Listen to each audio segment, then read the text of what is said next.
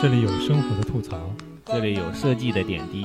这里有嘉宾的遭遇，这里有朋友的闲言碎语，这里有你不认识的主播，也有你没听过的歪理。每周一期毒鸡汤，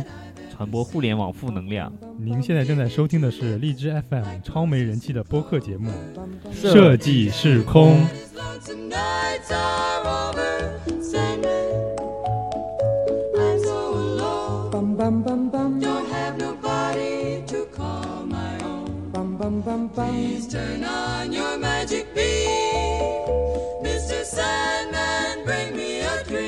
Hello，大家好，这里是设计师空电台，我是空瓶子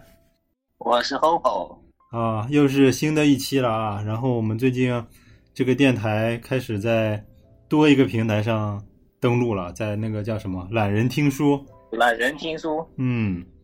然后一上来这个也不知道是真听众是假听众，然后已经有一一大堆留言，十几二十条留言，一上来就有留言，说啥的都。就都是听第一期是什么财政自由、没办法自由啊，然后说什么我们中土世界那几期，中中土世界什么一开始就很向往，我感觉我感觉不像是听了很久的，可能就是看标题了解到的那些，不知道。然后一上来就有五千多的播放量，然后有有一千一一两千的一千多的那个关注量，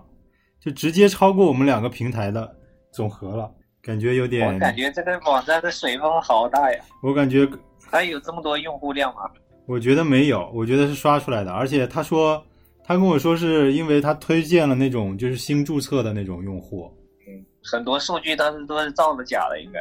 就应该也不算造假我。们有这么高我人气，一上来就有这么高。对我看了一下，我看了一下那个后台那些关注的那些人，在后台看了一下那些关注的人，然后那他那个他这个 A P P 有个特点，就是他会写一些那些那些关注你的人，他们经常听的节目，然后他那个经常听的节目里面，一般你只要播了之后就会有。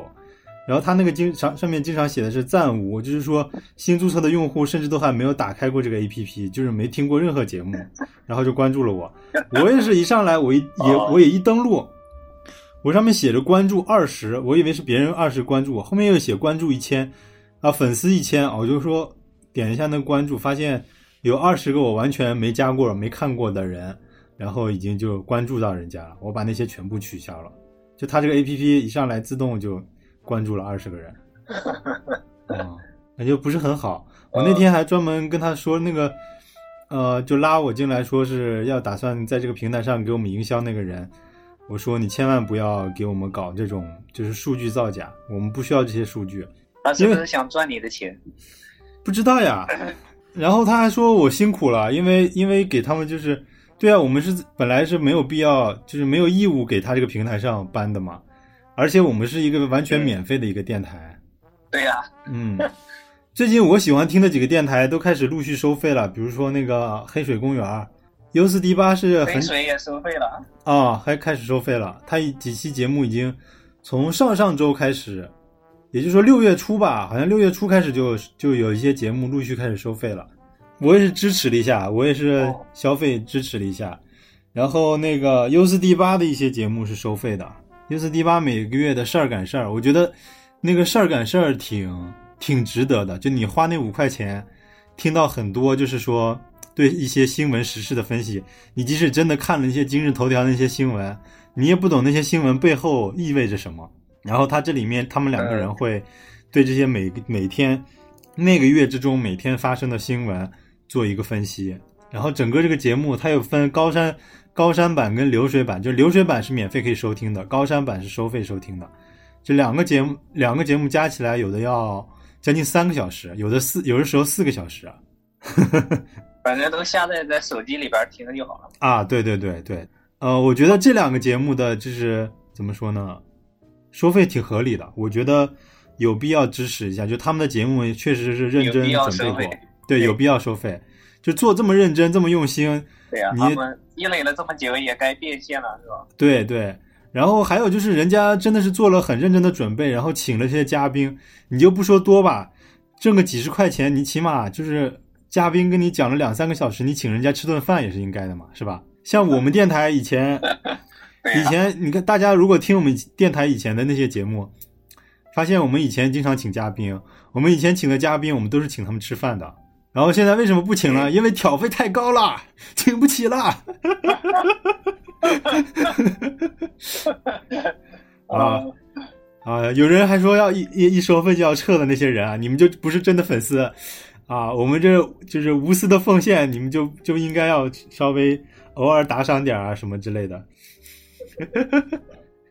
真是白嫖惯了的人。啊、白嫖惯了，不是我们也经常白嫖了，就是确实有的时候突然你一一直是个免费的节目，突然要收费了，也是有点不、开心。有有些有些免费游戏玩惯了，然后突然收费受不了。对对，是这种心理有有落差。但是你说吧，就是我们这种真的是用爱发电的这种节目，有时候应该支持一下，因为好多用爱发电发到后来你就是爱不动了，就是发不发不了电了，那这个节目就没了。对，如果它是一个可持续的，能挣到钱的话，我觉得能激励一下主播吧。就不是说你这个能能挣多少钱，那不可能靠这个生活啊，那个必然是挣不了钱。那些你就比如说四 D 八啊，还有这些黑水啊，他们不可能靠这个挣钱。但是你说能挣个哪怕几十块钱、一百块钱能挣个饭钱还行吧？啊，对啊，那起码也是高兴的吧，是吧？就感觉做这个东西有回报，有人认可，愿意花钱，就说明你这个节目做的不差，你的辛苦努力是得到了回报的感觉，这种这种感觉，并不是说我真的看中那个钱多少的。嗯，但是啊，我要我要抨击一些节目，比如说那个有一个那个北京话事人，我不知道你这经常好多电台都会推这个北京话事人，然后北京话事人的每一期节目都是收费的，就以前他们的节目有一段时间不收，我可能听他们比较早，早期他们是不收费的，然后早期他们呃一开始只是个别一期几期收费，后面慢慢慢的就不收费，就全部都开始收费了。结果他们后面收费的节目呢，就不是说你收费了就应该就是内容内容要好一些嘛，是吧？但是我觉得他们嗯就是聊不出什么内容，就是一些老哥在那里胡扯，然后就即使请了一些很厉害的嘉宾，聊的也是很就是表面的东西，就很没意思。就是他们他们有一期我我挺喜欢那个英三里面那个那个叫什么浩然哥是吧？好像叫张浩然啊还是叫什么？叫张浩然吧？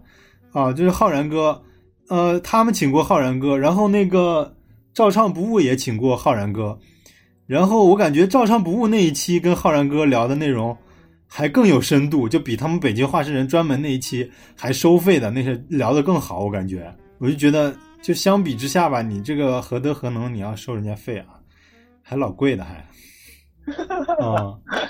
但是也有人听，说明他他还是有有自己的东西的。对对，应该是吧？有点有点，他们这种有点搞到就变成圈子文化了，就是你愿意认可我的，你就愿意进来花钱，就进来进我们这个群，怎么怎么样的嗯，啊？他现在又搞了一个什么会员制，就是你花够了那个钱，他还群还是收费的啊，他进群是收费的，我就没见过一个电台哦电台的电台群还要收费 啊，哦，不厚道，不厚道。好了，那咱说回正题吧。这一期咱们就是看我们前面前闲岔了啊，我们闲岔了这么久，大家就是经常说最近有点不适应，不适应什么？我们电台以前不是都前面半，就是有听众有听众说，哎呀，就是什么预热前戏前戏了半个小时，没听到正题呢，你们俩胡扯啥呢？然后突然我们几期啊，一上来就开始说正题，就什么闲话都没说，尤其上期跟上上期直接就说正题了，大家有点不适应，说哎，怎么怎么突然又没有 这么直奔主题，太直接了，人家都还没有准备好。对我们，睡着你就开始讲正题了，对对 先把废话说到你睡着，然后后面才讲正。对，这是应该的，就是，然然后他第二天醒来了才可以开始正听正题是吧？前面胡扯的应该就睡着了，影响了人家睡眠，不应该不应该。影响很明显，所以对，然后我们这一期的的定义是什么？我们这期节目定义就是 就是哄睡节目是吧？就是完全没这事儿。我们这期全全是前戏，没有没有正题啊，啊。因为这期就是最近我们群群开始稍微活跃点了，就是大家有在里群里面聊天啊什么的的，然后会贡献一些话题啥的。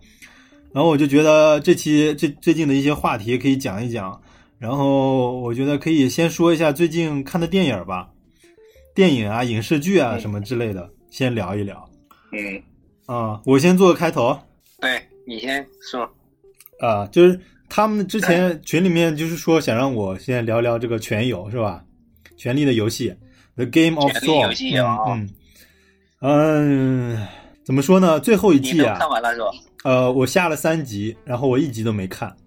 首先，我看了第一集的前 三十分钟，对，呃，这个画面啊，这个画面就是说，啊你把电脑调到最亮，就是显示器调到最亮还是，黑的是吧？对，画面就是你那个播放器它不是还有个亮度吗？你也调到最亮，啊你能隐约看到这个人影儿，对，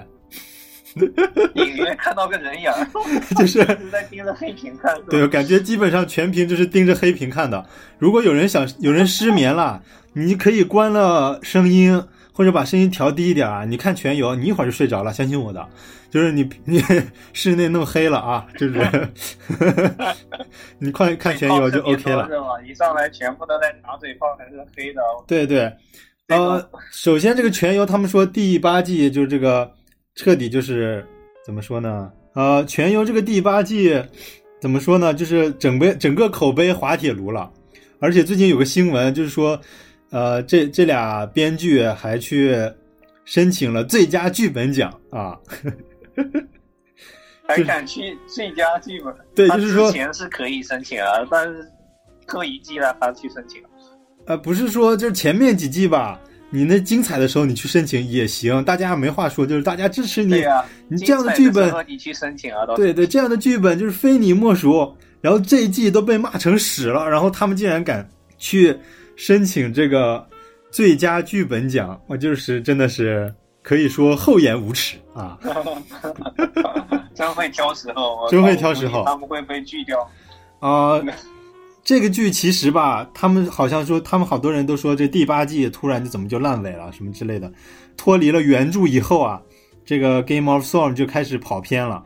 确实，他们这个我感觉为了什么而什么的这个琢磨痕迹太强了。就这一季，我就真的不想看了，我觉得真的浪费时间。这个剧情确实烂。然后我看网上的一个就是讲，他们说之前有个泄露版的那个剧情，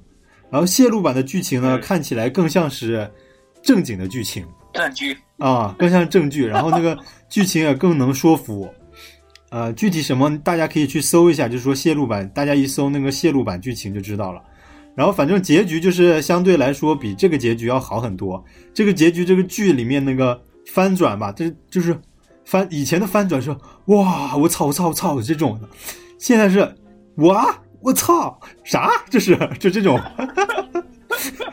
感觉别人喂了你一坨屎一样，就是怎么可以这样？这个反转有点太奇怪了啊，就不明所以的就奇怪了，就是就这种感觉。然后其实从第七季就有这种苗头，比如说小指头那会儿死的这个情况，就发现这个剧就开始有点奇怪了。你不是 Game of Thrones 吗？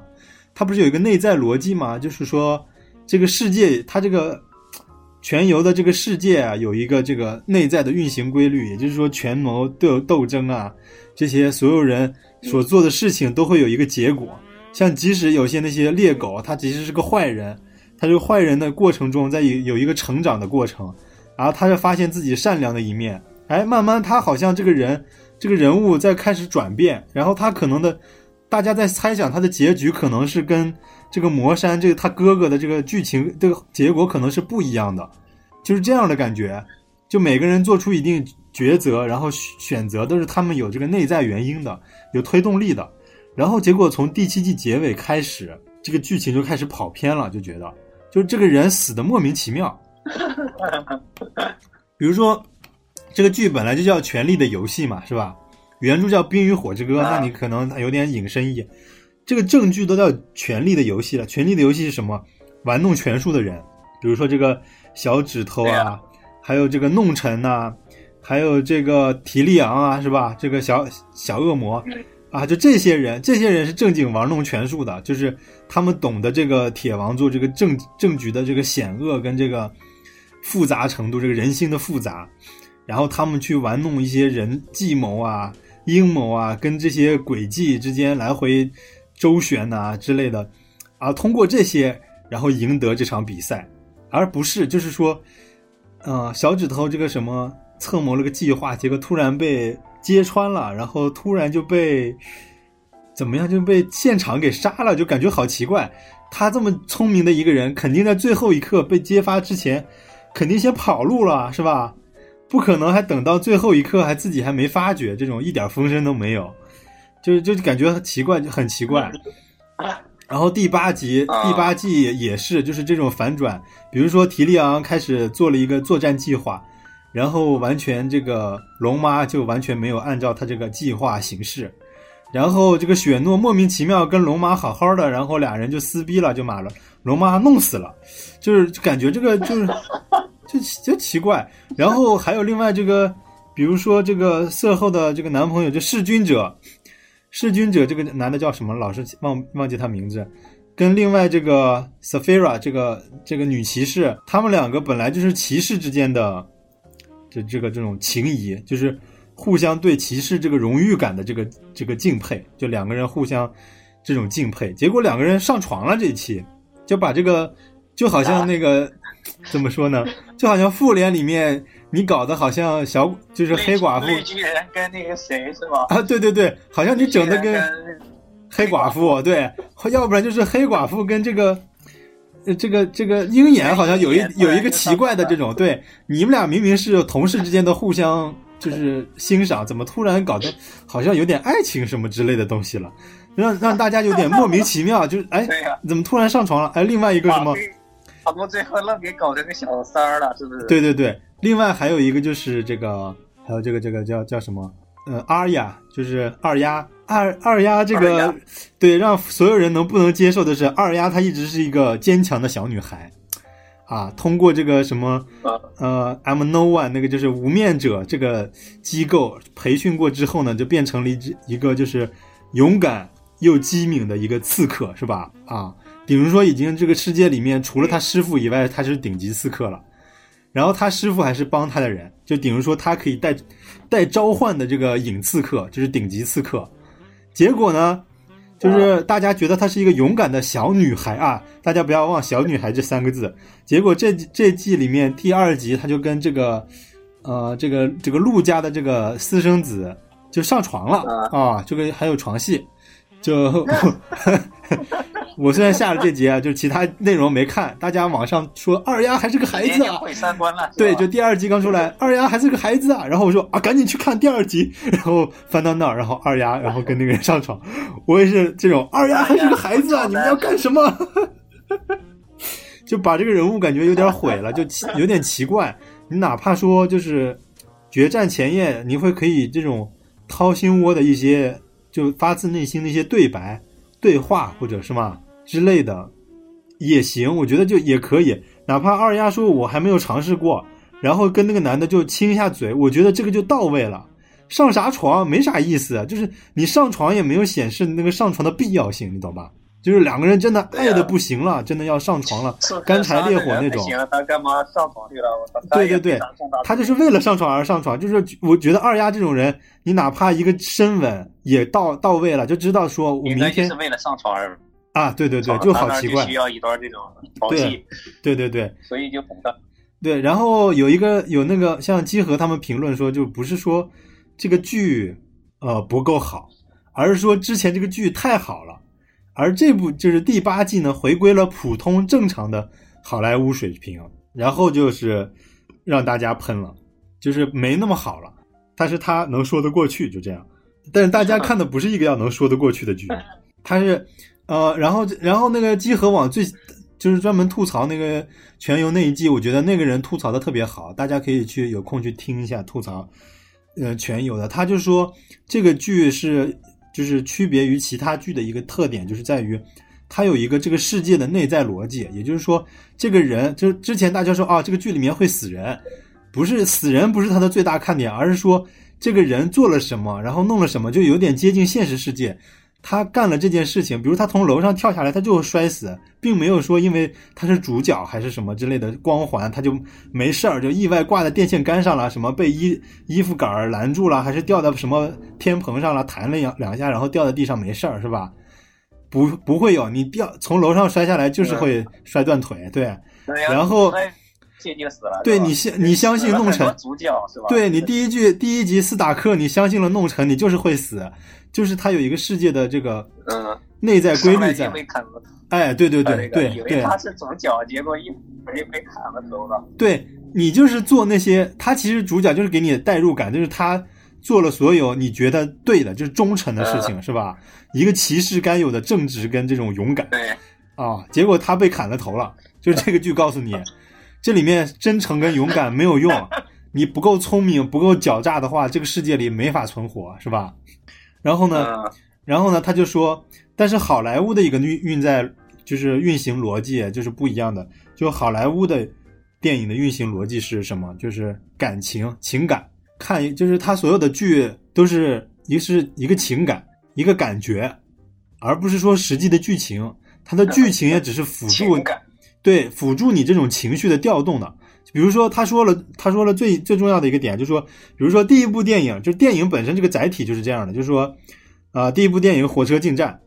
然后然后他说那也没啥剧情，就是火车呜呜呜开进来了，大家听见那个火车叫声，吓得从那个站台跟前跑掉了，是吧？就这么大家看啊、挺震撼的，一个火车感觉感觉朝你朝你冲过来了，大家好震撼，就震撼感哇的这种感觉，就是就是各种的就是我们之前说，就是中国人通过“我操”能表达的情感嘛，就是我操，我操，我操，这种这种就这些情感，我操，对，就是惊震惊啊，什么惊讶啊，然后翻转啊，这种突如其来呀、什么这些东西的情感，比如说，比如说什么浩克，然后那种大战，然后。然后巨巨的就是什么华丽的这种特效，就啊我操我操我操我操我操，好厉害好厉害好炫好炫好炫这种这种是吧？啊，还有这种悬疑片《夏洛特探案》，就是说，哎呀我操，原来是这样的，是吧？就这种情感嘛，都是他，我觉得他总结的挺对的，就是确实情感。然后，然后他说，为什么好莱坞的电影要分类型片？类型片就是说，这个他在固有的故事模式下，然后能带给你这种情感。你要看什么？你要看你要看恐怖片，那就是你想被吓一下，是吧？你不会想去好，就是一个恐怖片里去跟他细究他的逻辑、内在逻辑吧？你会研，你不不会去仔细研究这个鬼是哪儿来的吧？一般他就说啊，有一个灵异事件什么之类，对，就完事儿了。啊，有个怨灵之类的，就就他有有的甚至都不告诉你这个屋子里能怎么来的鬼，就是鬼这全集就是这个人被鬼吓来吓得跑来跑去，心神不安这样的一个剧。然后比如说什么现怪我们最近出的哥斯拉这个剧就是怪兽片，你也不是去看这个怪兽是怎么诞生的，怪兽的生态是什么，怪兽平时怎么培育幼崽，怎么捕食啊，怎么在自然环境中生存，咱们不是看去去看动物世界的是吧？咱就是看这个怪兽掐架是吧？两个怪打起来了啊，什么哥斯拉跟摩斯拉是吧之类的。对战了，掐架了，我喷一个波，他他吐一个波，是吧？对住波了，然后太平洋上一大一阵大浪把船都飞起来了，那个哇，我操，这么大一个浪，哇，我操，那个快死了，哇，我操，这样都行，是吧？是这种情感吧？我觉得说他他总结挺对的啊，我觉得大家可以去听一下那期节目，我觉得就是把这个电影的这个载体这个内在逻辑就表现出来了，包包括我们之前说的这些看的这些爱死机啊什么这些，其实咱们看的就是一个爽感。你说剧情吧，没人会钻钻研剧情，它只是套有固固有的一几个这些固有的科幻的概念，然后就拍这么个短剧。哎，但是你看的特效特别爽，这些动效特别特别奇观化，然后你就哎感觉特别爽，是吧？其实这种感觉，然后然后具体全游啊那些什么颠覆了，好多人就说它里有些内在逻辑，包括它的宗教观、神学观，然后这个呃人物的价值观跟这个历史历史架构的这种，就是模仿欧洲跟罗马呀这些一些历史事件啊什么之类的参考什么的，这些好多电台都讲过了，我觉得也没有必要再深究深讲，而且咱们也不专不专业，我对欧洲历史也没啥研究，大家可以去听一下那些电台，就人家说了呢，我们再说一遍，其实没啥意思，是吧？没啥意义，我们只说自己的观点。对对对。另外这季新的就是全游过去了以后，还有这个美国众神》啊，美国众神》我们我们去年不是专门开了一期，就专门讲美国众神嘛。这一季就是我发现了啊，就美国众神这个小说我仔细看过了，然后它是完全的你还看小说了？啊，我是呃那个喜马拉雅上有那个听听的版本，哦嗯哦哦啊，你有哦空可以去听一下。嗯，它是基本上嗯这个就是很认真的，没有说像那种按季出的剧，比如说像《全游》吧，它以前是有原著的，后面它就脱离原著了，所以它会崩。但是这个呢是小说已经完全完结了，已经很多年前的一个小说了。呃，所以它这个剧呢，按它的拍摄路数来说，基本上完全是跟着这个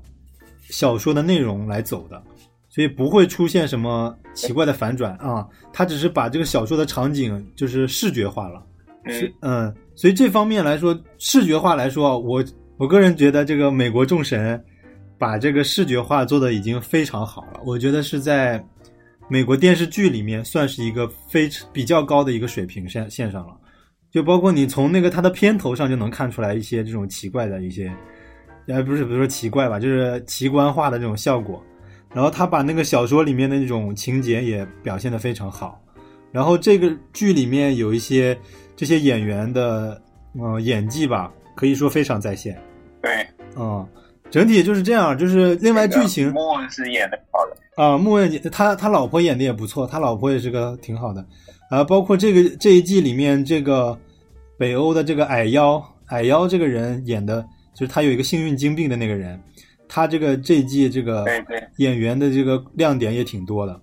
嗯，然后另外这个演 Wednesday 这个星期三先生这个本来就老戏骨，他这个演技一直在线，就是不用说了。整个剧这个这个剧情，我感觉按这个剧情发展吧，我感觉得拍六季左右，至少得拍六季。就现在，呃，还没开始这个大战呢。对，就他们这个众神之战，就是美国众神这里面，它有一个涉及到一个很大的一个众神之战。这个众神之战这个过程其实经过好长时间，中间有插叙一部分，男主角叫啥来着 Shadow Moon？Shadow Moon，对，Shadow Moon 嗯，中间有涉及这个 Shadow Moon 去世了，就死了，在冥界的一段过程，然后包括就是众神的大战，包括大战之后的一段故事，就是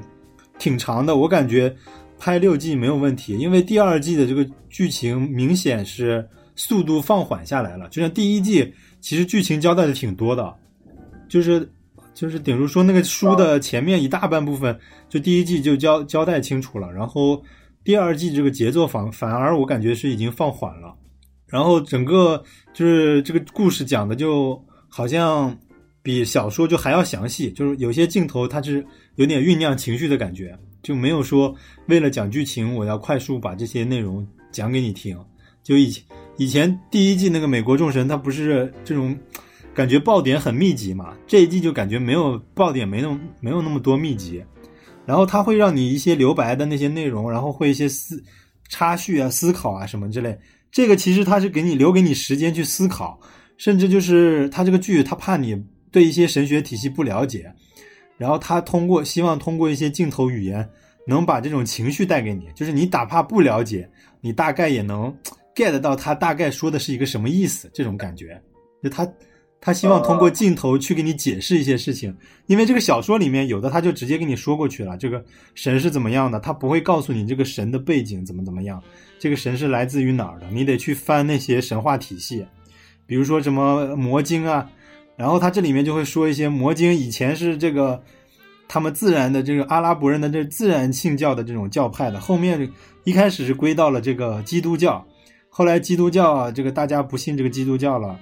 觉得基督教把这个圣经歪歪曲歪解了，然后他们成立了伊斯兰教，然后他后面魔经又归入了伊斯兰教，然后这个人就会讲他的历史，说虽然我以前是那个什么那里的人，但是我现在已经不是了，我从来都都是我自己，我不属于任何一个宗教什么之类的，就他会说这种对白，但是你如果不了解这种历史的话，就很难懂，但其实没关系，大家可以去听一个节目，就我又要案例了，就是那个。翻转电台，翻转电台，它有讲那个神学神学观，你不用真的懂那个神话，真的这个剧你看的没有那么吃力，不用真的懂那些背后神话的故事，你只要了解，你只要真的了解，嗯，就是这种神话思维就行了。就它其实讲的还是现实社会，你通过这种神话思维去了解一个人内在的动机跟这个本源。其实神也是人，就是他童话神话思维其实是讲的，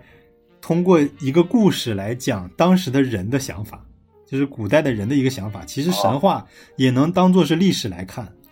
就包括我们说我们的夏商时期根本没有历史，没有历史可考，因为没有那会儿什么石器时代乱七八糟，你都找不到这种找不到这种。就是佐证啊，就是说他们的生活的这种典籍啊，什么乱七八糟发生了什么事儿，你找不到佐证，然后留下来的呢就是传说，你好多个版本都不一样，你也不知道谁说的是准的，但是你从这些传说里面，你能懂得一些东西，比如说他们考古方面来看啊，比如说，呃，古代说这个就是中中国祖先，祖先说这个。我忘了什么祖先啊，什么族啊？就是他们说他们的这个女最早这个族长是一个女的，是一个女神。这个女神呢，有一天就是啊，对对，离开了这个部落，出去出去采花采野草，然后呢看到一个大脚印儿，然后她踩了这个，看这个大脚印儿就觉得很有趣，就把自己的脚也踩这个大脚印上，看看这个谁的脚大。然后呢踩上去以后呢，就这个就怀孕了。你说这个是不是很奇怪？你感觉你一听这就是一个神话故踩个事，脚印就能怀孕，对对对，你感觉很奇怪嘛？怎么就踩了个脚印就怀孕了？那我是不是摸一下别人的手就能怀孕了？啥之类的，就是奇怪的小孩的奇怪世界观认识的这个 男女的这个认识嘛，是吧？生育观嘛啊？但其实不是，他是通过这个讲，啊就是最早以前他们的婚姻形式是什么？就是走婚制，根本没有实际的婚姻关系。也就是说，大部分是这样的，就一个男的带你带一个女的说咱俩对对，咱俩到小树林里交流一下，对。然后，然后这个男的就前面走，留下了大脚印，女的后面呢就跟着他的这个脚印走呢。那意思就是我从你愿意跟你去小树林儿，对，就是所谓的踩了对方的脚印儿，对。但是你不懂的人，你就说，哎，怎么踩了脚印儿就能怀孕呢？是吧？就是神话故事讲的是这样的内容，对。然后神话思维呢，又是又是另外一种，就是，呃，我之前讲过，就是说那个忒修斯之船，反正这种这种类似的吧，神话的这些带给你这种深度思维、哲学类的思维，啊，这就是神话思维。那不是说神话就是传说，而是能引人深省的一些故事，就是你可以把它当寓言看，就这样的。就整个众神，美国众神其实就这么一个剧，就是一个现代的神话寓言。搬到现代背景下的一个神话寓言，他讲了，其实他也讲了种族问题啊、自我认知啊，啊，然后现在人的这种就是存在的，就是自我存在的一些价值跟认知感吧。就有的时候很多人这里面也有追名逐利的，比如说湾子的先生，他虽然是神，但是他就是追名逐利的，就是很实际的。然后对面这些就是科技神呐、对呀、科技神呀、媒体神呐、这些神，他们就是直接就是兑现的、高效，代表着高效、实际化、具体化、嗯数据、大数据、大量的是吧？大量生产的这些东西，就让你快速变现啊、什么这种互联网上冲刺的这些词词词汇，让让你感觉什么是对的，什么是错的。他搬到一个奇怪的这种有神的一个社会里面，又跟人共存的一个世世界里面，然后让你去判断这些这些预言。这个整个故事其实就是一个大预言，让你去思考。我觉得这个真的是这个小说之外有好多深思放在里面。之所以它是一个神小说，就是我觉得在这一点上。还有另外，我最近看了那个《阴阳魔界》，《阴阳魔界阴阳魔界哦，对《阴阳魔界》有很多这个我也下载了，还没看。啊啊，就是最近一些比较火的演员吧，新进的一些小鲜肉演员，包括那个大家网上经常看那个搞笑的《黑人兄弟》里面那个那个胖一点的那个黑人，他是做那个整个剧的那个串场，就中中间会会说一个，就是突然出来一个人，就是好像一个就是神秘之神秘先生吧，就是这个节目的主持人一样的，他会说一段对白，然后这个剧开始，就是是他他演的。啊，这个剧呢，其实表面上像一个美国版的这个《世界奇妙物语》，就是有些神秘事件呐、奇怪不可解释啊那些内容的东西，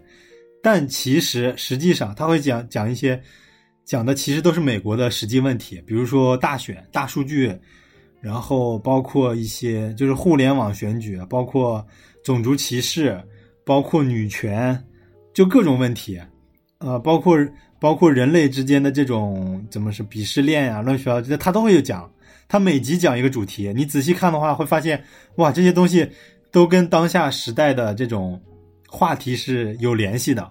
但都是等于是嗯有点讽刺剧的那种感觉，就这种感觉。现实版的黑镜啊，它是真实版的黑镜，它比黑镜就是更加真实的反映社会，就是比较直白。更加贴近是吧？对对对，接地气。对对对，接地气。然后另外，呃，咱们不是要讲一下那个《生活大爆炸》不是最近完结了吗？啊，那个也完了。对，《生活大爆炸》不是十二季最后一季完结了，就是大结局了。就是今年好多剧不是都大结局了吗？啊，我们等一下哦讲的电影里面也有一个大结局，除了这个复联以外，这个漫威宇宙，哎，不是漫威宇宙的另外一部剧也也也大完结了嘛，《X 战警》嘛。嗯，大完大完结之年，嗯、这个现在就有点儿有点儿就是说这个情景喜剧类的，好多人都其实美剧都不看，就是看一下《生活大爆炸》。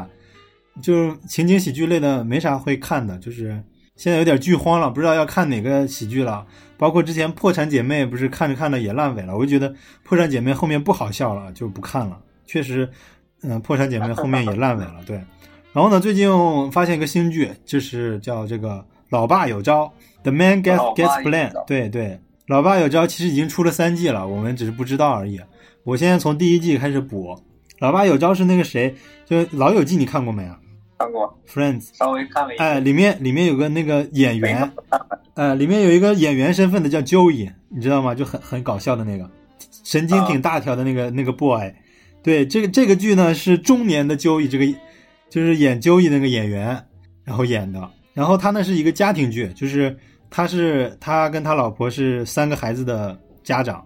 然后就讲一些日常的一些生活啊什么之类的。然后我感觉挺、嗯挺美国生活化的，就是很接近美国人的当时当前生活。你会发，我们看剧的时候有很多梗，就其实家庭生活中大家真的能遇见，就发现美国人也能遇见跟咱们一样的这种家庭问题啥之类的。就比如说父母喜欢，就是喜欢那个顺从父母的小孩儿，就家里有俩兄妹吧，他不是因为你对父母好，经常给父母买东西，你说爸，你高血压少吃点这种甜的东西啊啥之类的，少吃点油脂啊啥，不是啊、就家里的那个父母喜欢那个会逗父母开心的那个小孩儿。就你多努力也没有用，就这种问题，就是他这里面剧里面都有啊，但是都是一种喜剧的方式呈现的，啊、然后比如说什么小孩儿怎么照顾啊之类的这种，就是你你会发现一些，就是挺贴接近贴近中国的，包括你说他们幼儿园幼儿园家长就是幼儿园老师，他们都要贿赂一下，就是他们是一种美国方式的贿赂，就是你说中国老师要要讨好这个什么老师啊啥之类的，对呀，美国也啊，美国也一样的问题，对，啊，对，就是发现这里面其实，哎呀，发现美国的生活跟中国有点相似嘛，好多他们遇到的问题跟我们也一样，啊，就这个剧里面，而且很多笑点其实挺有意思的。你要懂得一些美国文化的话，有一些他们说的话，你会发现非常好笑，笑点也是蛮密集的。嗯，啊，从这个剧已经三出了三季也来看的话，这个品质应该是还是可以的。我猜相信应该不会烂尾。嗯嗯，差不多就是美剧差不多就讲到这么多了吧。然后，呃，最近你看什么电影了吗？我就看了个哥斯啊，哥斯拉怎么样？哥斯拉，哥斯拉看的让我出戏了，我感觉啊，以为是在看奥特曼大战什么怪兽一样。就是没出奥特曼，是吗？对呀、就是奥特曼没出来，然后其他各种怪物来回打。啊啊，你是全程在等奥特曼出现在？等奥特曼。对呀、现在就是那个哥斯拉在扮演奥特曼的角色，哦哦一会儿打趴下了，然后再救起来，然后再趴下，再救起来，然后就就靠他，就是剧情很烂是吗？剧情没有什么对剧情。没啥剧情。嗯，但我听他们说，这个怪物怼起来挺爽的。嗯，是啊，就是那种大怪物搞的那个场面是很大，啊有一个三头龙，然后后来就看到一一个头的时候，还以为是中国的那个龙，啊长得很像，结果是一个三头龙，哦，就是那两个头是后来冒出来的。还是它你说头砍下来以后还能再继续再长出来，就是说，哇，这么厉害就是哥斯拉已经咬掉它一个头，后来啊啊！长出来一个，就是这样搞就搞不死它。哦，这个三头巨龙不是这个地狱恶魔吗？那不是地狱恶魔里来的是吗？然后这边说是外星来的，哦，是他要抢占地球上的外兽之王，就不知道是想干啥，哦，看不懂。反正这次然后直接就那个什么帝王组织都出来了，呃，说是地球上埋了埋了什么十七个那种巨怪兽，哦，然后就挨个出各种猛犸呀，什么乱七八糟的大蜘蛛，哦，见过的都出来了，呃，我猜，我听说他这个那但个什么。我听说他这个里面说这个什么王王者计划是吗？王族计划。那个叫帝王计划帝，王计划啊，对，但是帝王计划里面意思就是说，它有一些怪兽是历史可考的，就是一些神话里面可以考证的一些怪兽，是吗？呃，是是稍微跟那种话是有点关联吧，但是关联也不是很大，我感觉。哦，强行往上贴，有的是。也就是他们不是说中国云南的那个什么，那大蝴蝶是中国云南来的，大蝴蝶啊啊，蝴蝶据说是有什么也是么从蛹里边出来的吗，一个哦里边章子怡不是扮演一个什么科学家，然后他搞出一堆图片来，然后也没啥说服力，我感觉，反正就是说 这些 这些古代古代神话跟现在这些怪物是有有什么结合的，是吗？哦哦，然后你还看了什么电影呢？没了，你就你就看了最近就看了这一个哥斯拉啊，烂片，这个月又来了一个案，就是怎么什么什么炒冷饭的烂片吧，是吧就是黑衣人 Man in Black。哦，对我这个剧，我本来就看了预告片，我本来是有点期待，他们说黑衣人要出了，呃，要出四了，啊、要出要出四还是五？出四了，然后我就有点期待，然后，然后我看了预告片之后，我就不想看了，就发现是锤哥跟那个女武神演的，然后果然图个搞笑啊，对，果然最近现在完全是想走搞笑路线，他好像是想走搞笑路线，但是他没有沿袭原来的世界观设定，就有点虽然有吧，但是好像说剧情剧非常羸弱。就其实这个剧大家也不是看剧情多强，大家就是看一些搞笑啊、奇观感的那些外星人这个那种古怪感，这是个你懂吧搞？笑片嘛，这个只要能逗乐就好。对对对，就是所谓的科幻胡逼，大家是看这种科幻胡逼的。嗯但是他好像是有点想想逗逗大家笑，但是又不好笑，然后剧情又特别羸弱，然后好像说好多人都看的就是说个别梗吧，你单摘出来当段子看还行，但是你如果是拍成一个电影的话就非常烂，这个 IMDB 分儿特别低啊，嗯，所以我就没，所以我没去看，着急嗯，了嘛，这个也没打磨好。对，就今年出现一个奇怪的现象，就是威尔史密斯竟然没去拍黑衣人，去拍阿拉丁神灯了。锤哥没有好好拍复联，然后去拍黑衣人了，这是瞎串什么宇宙啊？走错片场，整错片场了，明显就是对。你看这个阿拉丁神灯里面，大家看到威尔史密斯那个扮相，我去，简直了，没法看了。哎呀，你演啥不好演？哎呀，真是。哎，但是我我突然想起来，给大家安利个电影叫《光灵》，就是发光的光，灵魂的灵。光灵，我不知道之前说过没有，是威尔史密斯拍的，中国没上映，但是大家要网上去找的话能找得到，是一个魔幻的现代剧，就是就是现现代社会突然出现了一堆精灵跟兽族、半兽人，半兽人啊对对，其实有点影射种族问题，对他们就是人类把半兽人当黑人那样看待，对，哦，嗯，黑人或者是难民吧，就那种感觉。但是而且而且这些半兽人突然出现了，然后这些半兽人是相信 Dark Lord 那个就是黑暗领主，然后这个剧里面还真的就差点就有出现黑暗领主了，大家可以有空看一下。呃，然后我想说的这个这一期另外的一个重点就是这个 X 战警，X 战警不是重启之作嘛？重启之作这个有最后一部了，啊对对，重启后的最后一部嘛，这个是啊，啊，之前不是有这个三部曲吗？就是狼叔演的那个三部曲，啊，就嗯一二三，最后把秦格雷捅死那那那一集，算是三部曲的完结嘛。然后重启之后是这个叫什么 X 博士是由这个伊美演的嘛，伊美法伊美法沙这些人。然后这一部也就是说他们的最后一集了，所以迪士尼继承过去之后呢，呃，我猜啊，我猜这集没死的人应该是跟迪士尼续约了，也就是说伊美呀、法沙呀，呃，还有这个秦格雷应该是这个演员，就是三傻那个演员，《全游》里面三傻那个演员，应该他们是有有可能有续约，我不知道，只是猜测。呃，这部这部剧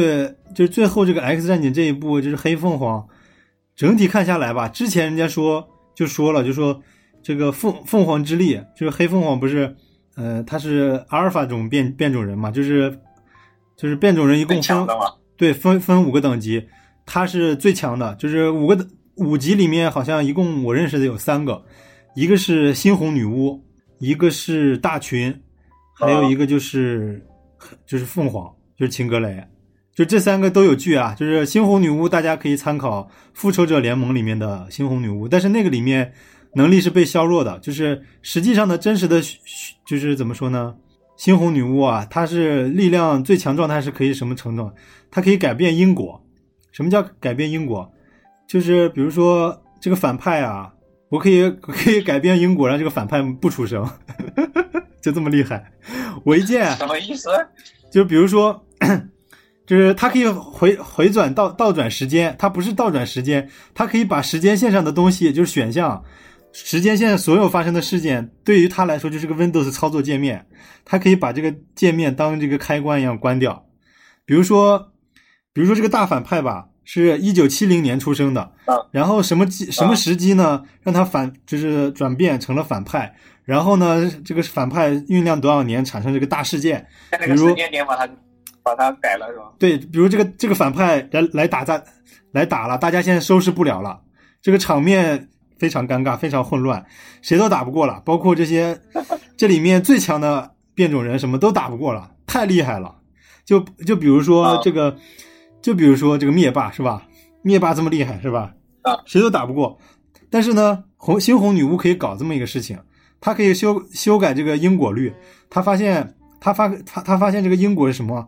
像灭霸这种问题啊，就是灭霸的出生就是个问题，他从出生了，这个孩子就有问题，他长大必然成一个坏蛋。那怎么样呢？让他爸跟他妈不遇见，或者他们没结没结婚，或者他们结婚了没生孩子。对，灭霸这儿打着呢，突然没了，这个事儿没发生，所有人正常过生活，没事儿，就当这个事儿没发生。是大家你你这个太扯了，我对！如果这除了么改的话，这就是在编剧在改剧情一样的。对，直接改剧情，就是他就是跟编剧一样，他直接改剧情，就是就是除了猩红女巫，他除了猩红女巫本人他知道这个能力以外，就是能有有灭霸这个人以外，所有人都自然的认为没有灭霸这个人，包括猩红猩红女巫有个什么事儿呢？她跟她跟不是幻视结婚了吗？幻视是个机器人，没法生孩子，那问题来了，她想要孩子怎么办？然后他就想，哎。我想，我跟由于一个什么原因，我跟那个我编了个故事嘛，我是编剧嘛，我编了个故事，我跟那个幻视有俩孩子，哎，挺好，大家都自然的认为他就有两个孩子啊，这俩孩子都已经五岁了，从一岁开始长到这儿，现在不知道在哪儿，对，现在这俩孩子已经出来，对，就突然就变出来俩孩子，就就特奇怪。然后，然后但是因果律呢是由他操纵的，你知道吧？有的时候突然他去打仗了，比如说这个剧这个。这个战情非常紧迫，他去发大招了。发大招的时候，他需要集中意念去发一个大招。结果集中意念的时候呢，他就忘了自己有俩小孩这事儿了，就是家里的保姆还看着孩子呢。突然这小俩小孩就消失了，就变透明了，没了。然后大家就会发现，我操，以前没有这个事儿啊！原来你没有孩子啊，你都是想出来的呀！你把所有的脑子都变。骗了，就是这里面有一个人会受不受他骗，就是说金刚狼不受骗。金刚狼大脑有自愈功能，就别人的大脑会受他的，比如说他修改因果律，别人的脑子也会，就比如被他编辑过了。然后金刚狼有自愈能力，就被他哦，就是对被他编辑之后编辑，完，然后对对，金刚狼有一个重启能力，就是他这个回复改回复出厂设置，对，你不是修改我设置了吗？你不是修改我路由了吗？我恢复出厂设置，就哦，原来是这么回事儿，原来我记忆的跟你之前的记忆不一样。嗯，金刚狼能发现这事儿，这是一个问题。他是阿尔法，就是阿尔法种变种人最强的能力的。你包括那些光头博士 跟万磁王还是四级都没他们厉害。然后呢，大群是大群，我们之前说过了，是光头博士的儿子，X X 博士的儿子。然后他是五级，是厉害到什么情况？他这个人有巨强的能力，就是心灵控制能力极强。大群的力能力是什么？我后面了解了一下，我们看那个剧里面，大群一二季里面，他只是展现了他一部分心理控制能力，然后能改变物质的一些能力。然后他其实大群强到一个什么程度？就是为啥他叫大群啊？大群其实是个是个外号，然后这个大群这个叫 Legion 的，其实是军团的意思。军团也就是说，他脑子里有一一个军团的人，他人格分裂，一般人家人格分裂分十一个人格差不多了，是吧？他有军团那么多人啊人格分裂，他说已现在说已知的有二百五十多个人格，主要人格就那么、我靠，主要人格就那么几个，可能说七十几个吧，十几二十个。那些每个人格呢都有的自己的超能力，啊，就是说他切换不一样的人格，可以发出不一样的超能力。就是大群这个故事非常强，真的是一个人可以演一部剧的感觉。跟嗯最近有个末日巡逻队有那么个人，好像也是差不多就这样的，也是有二十多种人格的。末日巡逻队，嗯，那是 DC 的一个剧，好像。哦哦，呃，他是有二十多种人格，他有能不一样的能力吗？对呀、也是突然他要变身成那个什么大太阳，然后也是发火球，然后变成一个控制人的那种，就他就是一个人顶很多超级英雄啊，突然想变啥变啥，但是他也是通过人格去也是展现很多能力吗？人格都藏在一个身上嘛。对，哦，这样的，看来这个设定并不新鲜啊。嗯，对。然后，然后，然后秦格雷就厉害了啊！秦格雷我们讲的之前，秦格雷他是被削弱的，实际上秦格雷的力量是什么呢？它叫凤凰之力。凤凰凤凰之力是什么力？就是洪荒之力。编剧之力，对，就宇宙的洪荒之力，就是最原始的力量嗯啊、纯能量，就是你们这些都是幻化出来的能量，都是能量衍生体。它这是什么？能量放射器，就是纯能量，啥啥都行，就是你啊毁天灭地、捏爆星球，什么飞来飞去，就是编剧能想到的，他的能力都能实现啊都可以。啊，都可以实现。哦对，嗯、那这样这样，而且不受控制，就是它是这样的一个问题，就是他讲了一个呃核心的，就是我们之前讲的这个力量过大的时候，就会超脱人性。一个普通人拥有了超级能力之后呢，力量就主宰了人人，而不是人主宰了力量，就是人就会失去了人性，变成了一个纯的力量，就是纯纯的权力体。哦，哦，所谓的人叫利欲熏心啊什么的时候，这些这这个人就是这样的，人被力量所操控了。黑凤凰就是讲的这个，他秦格雷为什么变黑了？是他有他有双重人格，这个其实所谓的双重人格其实并不是双重人格，而而是他这个压抑的这个能量体的爆发的展现形态。这个、哦这个事儿啊，说回来就是个问题来源全是 X 博士。X 博士呢，把他儿整成了军团，把他这个凤凰整成了黑凤凰啊，秦格雷整成凤，就是所以这个 X 博士的这套教育方法非常有问题。大家一直觉得他是个老博士，怎么说呢？祥和的老大爷是吧？老爷爷，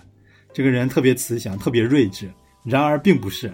他有的时候啊，有一些想法是很偏激的。他觉得秦格雷的那那些记忆呢不好呢，他直接给人家屏蔽了，删掉了，就把人家记忆给改了 啊。然后呢，就是就搞得就是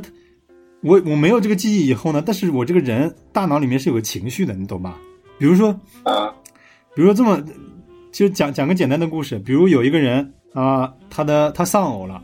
他非常难过，然后你呢说不让他难过，让他把这个丧偶这件事儿忘了，就是通过洗脑把人忘了。但是他这个生理有反应，他就觉得这段时间为什么这么丧，但是他不知道为什么，知道吧？秦格雷也是这种问题，就他发现了自，包括他的一些呃能量第一次的爆发，其实这个对于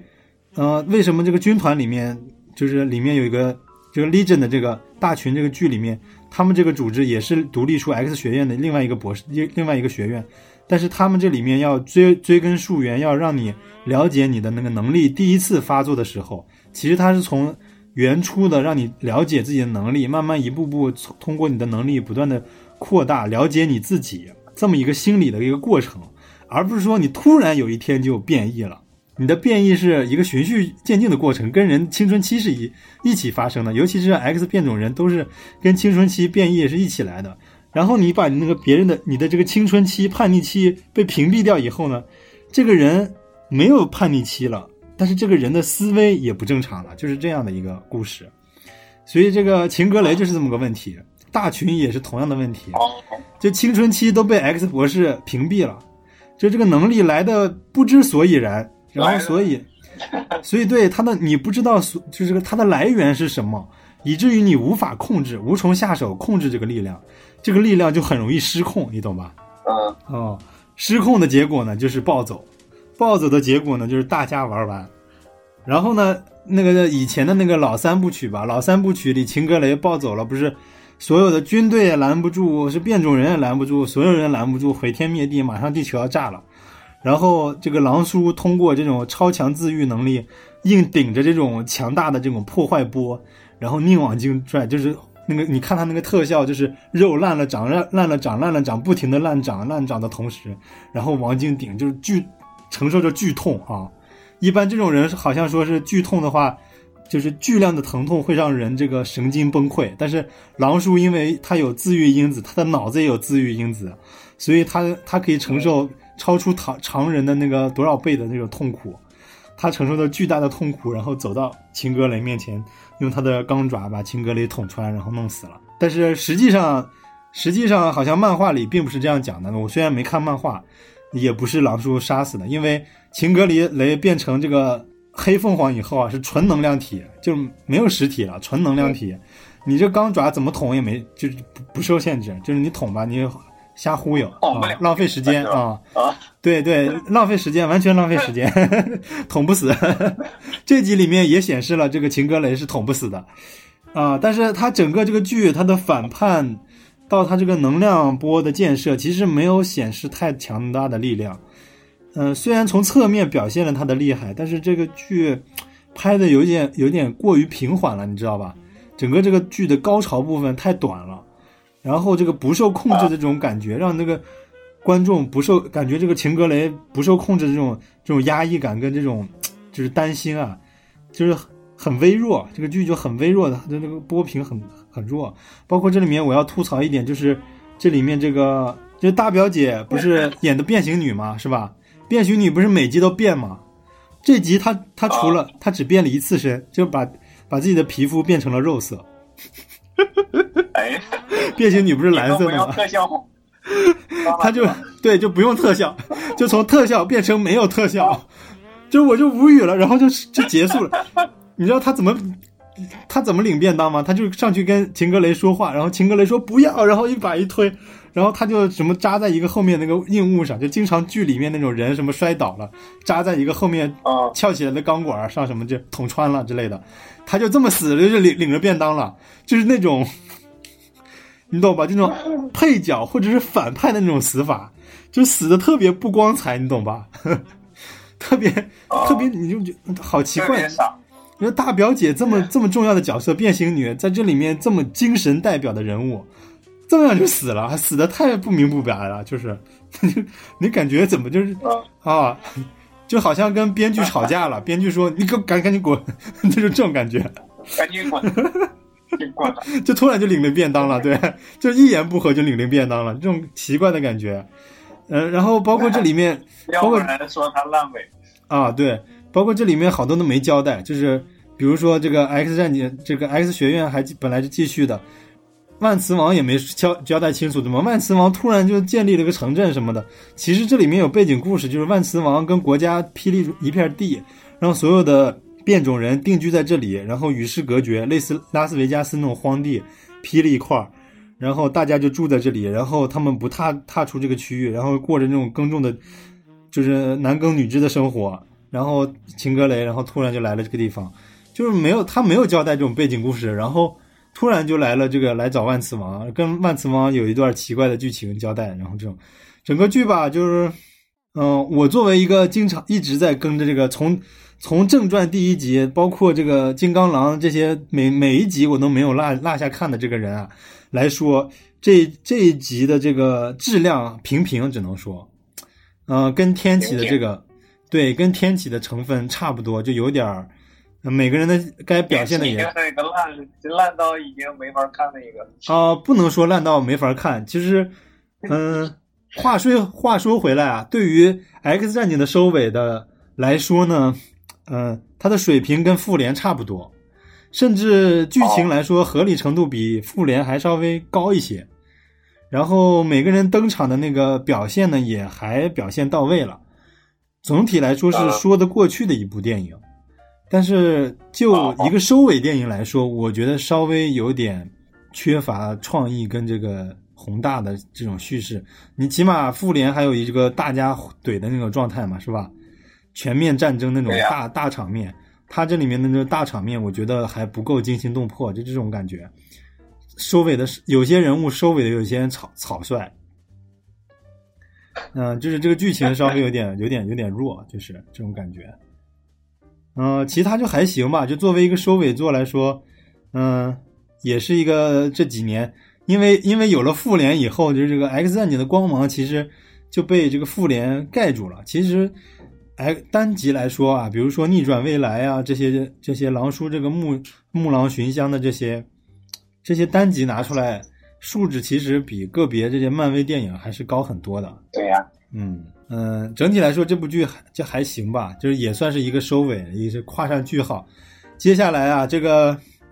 我们就期待这个迪士尼宇宙能给我们搞出什么 X 战警，加上这个蜘蛛侠，加上这些漫威宇宙的这些复联的这些人呐、这大家一个聚齐了，对，看 X 战警跟复联连到一起有没有啥新的？哎，对，就是这些大英雄大乱斗可以夺夺这个乱锅盾、啊。是吧？然后你又要又要 PG 十三，老少皆宜，看他怎么拍这个剧了啊，很期待，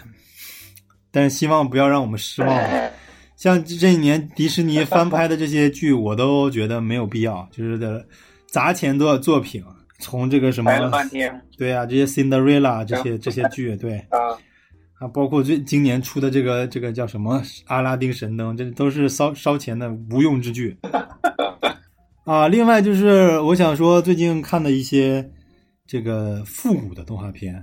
最近在看。那你动画片？复古的动画片，就是啊，复古啊，就是就是八五年到九五年这十年间的出的一些动画片吧。然后哦，这个这段时间的动画片，我主要就我不是说我什么都看啊，我是在看主集中在看一些日本的这些科幻的这段时间出的作品，包括什么阿基拉呀。我是就是因为有一天下了高清版的阿基拉，我又重温了一遍阿基拉，我就感觉哇，这个赛博朋克世界绘制的太有意思了。就是看完这个《爱死机》之后，那种不过瘾的那种感觉啊，从这一就看完再刷一遍阿基拉之后，就感觉得到了很大的满足。你就觉得哦，那个时代的电影并不比现在差，那我找找一下这个经典作品吧。然后就这段时间就找到了一些，比如说押井守的在前面的作，我把这个《宫壳机动队》第二集押井守导演的第二集《宫壳机动队》补完了。就包括石黑生的这个导演的作品，这个《Mega Zone 二十三无限地带二十三》，嗯，也也看了一下，呃，包括押井守之前拍的那个叫什么来着？他拍了个真人电影，嗯，叫叫阿瓦隆，对阿瓦隆，对，呃，也看了一下，这些都是赛博朋克类的啊，这些都是赛博朋克世界设定的，呃的的动画片，就是那种高科技的未来感啊什么之类的。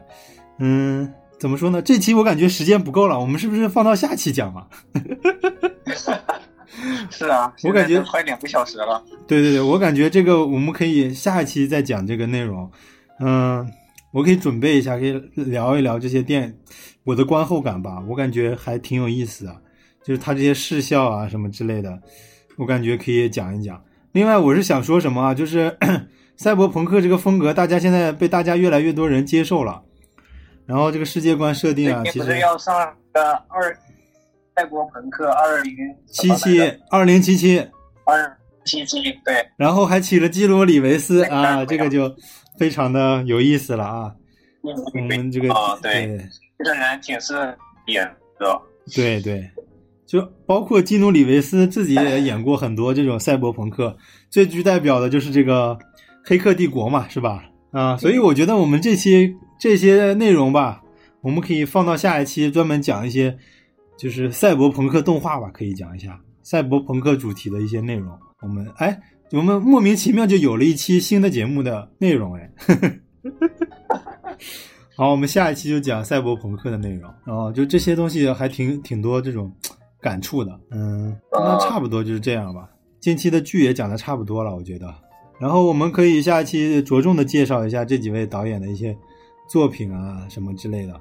最近还是希望大家多多这个关注、点赞、评论我们的节目，然后还是请大家呃欢迎大家踊跃的加入我们的群吧，参加一些群聊。然后贡献一些话题，然后我们的群群的加入方法呢是，呃加大家加我的微信号 f a l c o n，就是猎鹰的那个 falcon 嗯 f a l c o n 九八三，然后加我，然后我把你拉进群里。那差不多就这样了，这期就到这里结束了，大家再见。再见。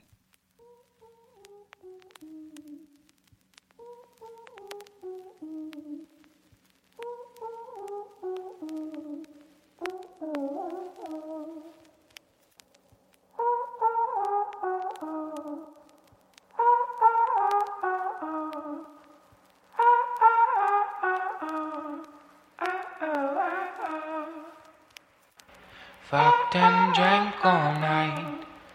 acted all alright. Had no need to fight tonight, tonight. Fucked and drank all night, acted all alright. Had no need to fight tonight, tonight.